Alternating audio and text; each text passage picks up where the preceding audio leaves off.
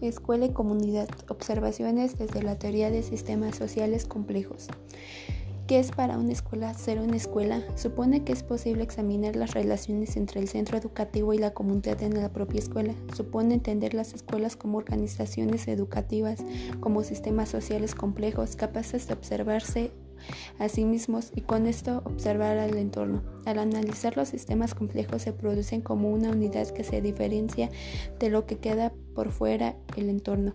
Como estas observaciones son producidas por sistemas que se dice que son autopoéticas y autorreferentes, es decir, que se producen con respecto a sí mismas y no baja las influencias del ambiente, esto no quiere decir que estén cerradas al entorno.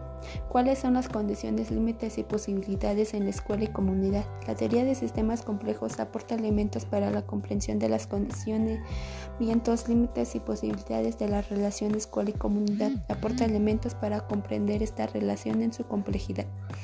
¿En qué consiste el sistema educativo? El sistema educativo supone siempre igual igualdad de partida, pero se condiciones de focalización y educación compensatorio se especifica de forma particular homogeneización del conocimiento del comienzo y homogenización de la pobreza configuran en estos casos una misma observación. El sistema educativo es un sistema funcional de la sociedad como tal. Su estructura y todas las operaciones en el sistema produce están socialmente condicionadas para cumplir una función en la sociedad. Comparte la diferencia entre escuela y familia, educación y socialización.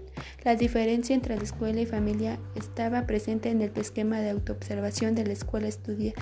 Aparecía en la hora de observación diferentes con otras escuelas e incluso se creaba un código para observar las diferencias entre la asociación barrial y la propuesta escolar. Con la evolución social, el sistema educativo toma parte tanto de la educación como de la socialización de las escuelas. Sin embargo, esto no quiere decir que solo se socialice y se eduque en la escuela.